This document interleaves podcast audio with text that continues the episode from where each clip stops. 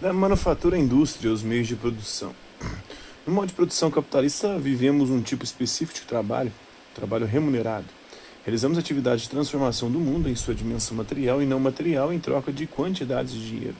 Embora haja trabalhos não remunerados que são socialmente legitimados enquanto trabalho em alguns casos, é, o trabalho doméstico ou trabalho voluntário, por exemplo, a remuneração é um fator que indica a legitimação de determinadas atividades em nossa sociedade. A remuneração também é um indicativo do valor socialmente atribuído a certas atividades ou trabalhos. Embora o valor socialmente atribuído a um trabalho específico não seja o único determinante de sua remuneração, outros fatores podem ser considerados como a quantidade de mão de obra disponível para aquele trabalho específico. Ele certamente pesa nessa definição.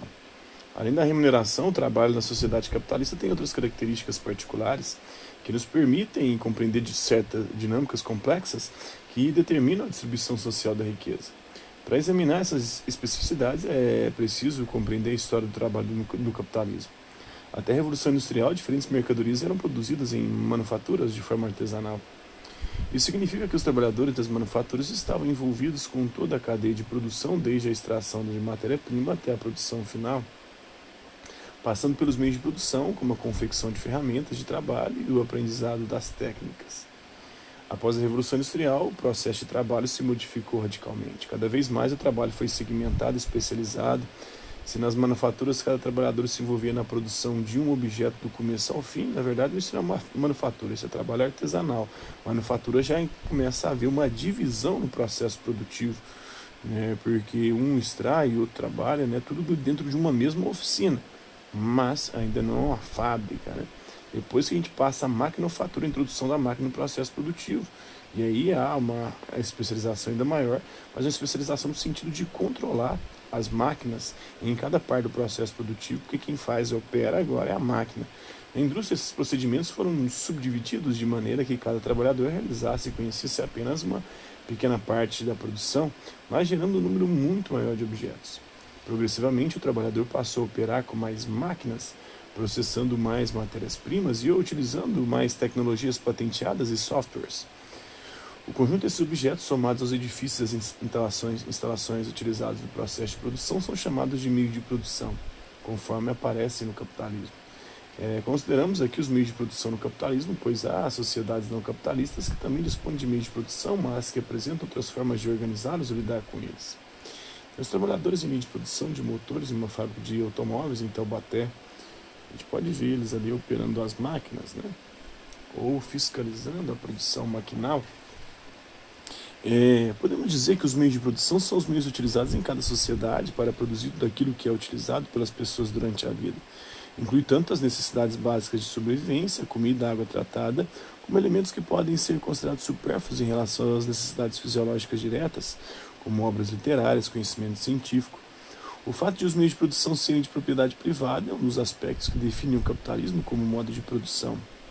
A maneira como esses meios estão socialmente distribuídos determina as formas de acesso à riqueza material, afinal, a produção depende deles e no capitalismo é, é a propriedade desses meios de produção que determina o acesso aos recursos materiais necessários para a reprodução da vida humana. Assim, dizer que os meios de produção são de propriedade privada significa dizer também que as ferramentas necessárias para a manutenção da vida de algumas pessoas se concentram nas mãos de outras e não apenas nas mãos delas mesmas. Portanto, pode-se afirmar que no capitalismo a sobrevivência de um indivíduo muitas vezes não depende dele. Tem a cena do filme Tempos Modernos, dirigido por Charles Chaplin, ele que viveu Tempos Modernos, o filme é de 1976. O Charles Chaplin viveu de 1889 até 1977 na cena no filme, um operário interpretado pelo próprio Charlie Chaplin é, é, processado pelas engrenagens da máquina que operava, né? Então é um processo ali que os românticos vão denunciar depois do iluminismo da Revolução Industrial que a máquina, a racionalidade tornou o ser humano um ser frio e maquinal e aí essa máquina, esse ser maquinal foi engolido pela própria máquina e virou uma peça ou um atributo, uma, uma, uma, uma parte da engrenagem da própria máquina ali no processo produtivo. Em tirinhas né, de personagens criados né, do, do Frank Ernest, personagens criados pelo artista estadunidense Bob Davis, né, publicado em 1996. O sujeito falando, né, vou me aposentar amanhã e sabe o que eu vou fazer? Andar até o fim da linha de montagem, da linha de produção e descobrir o que eu estou fazendo há 30 anos, porque só faz uma parte do processo produtivo. Eu trabalhei numa fábrica de luminárias e eu fazia só uma parte do processo produtivo. Eu, aliás, eu passei por toda a mesa e vi como é que era a montagem total. Nós comecei no dia parafusando, cara, manualmente, é, luminárias. Isso me deu um calo na mão que foi tenso. Depois eu passei por outras partes, né? Colocar o copinho, é, colocar as canaletas, né? É, grampear as canaletas. Eu fiz várias partes do processo produtivo, montar as caixas, enviar. Então passei por várias fases. A tirinha mostra um meio de produção e faz referência a um processo histórico do desenvolvimento do capitalismo, mencionado é, várias vezes, né? o processo aí das linhas de produção.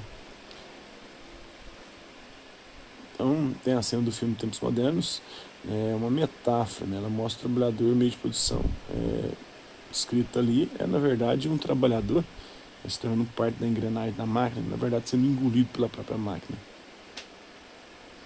Então, o século XVIII foi o século do liberalismo econômico, como estamos vendo aí, após a Revolução Industrial, o processo de trabalho passou por muitas transformações. Ao longo do século XVIII, as relações entre os trabalhadores e os donos dos meios de produção mudaram bastante. Ao refletir sobre esse cenário de inovações e de profundas mudanças no mundo do trabalho, alguns pensadores formularam teorias, estudos, textos e diversas obras para explicar o contexto social e econômico que a Europa vivia naquele período do século XVIII. Por esse conjunto de teorias e de estudos recebe o nome geralmente de liberalismo econômico. Segundo as ideias do liberalismo econômico, que também pode ser chamado por alguns autores de teoria liberal, o Estado não deve intervir nas relações econômicas, ou seja, não intervir na economia, nas relações econômicas existentes e realizadas entre indivíduos, grupos, classes ou nações. O liberalismo econômico defendia a ideia de que as pessoas deveriam ser livres para buscar e atender os seus interesses sem impedimento algum, nem por parte da sociedade, nem por parte do Estado. Segundo os liberais, a situação em que as pessoas pudessem se dedicar ao empreendedorismo contribuiria para o aumento da riqueza da nação e até mesmo para o bem público.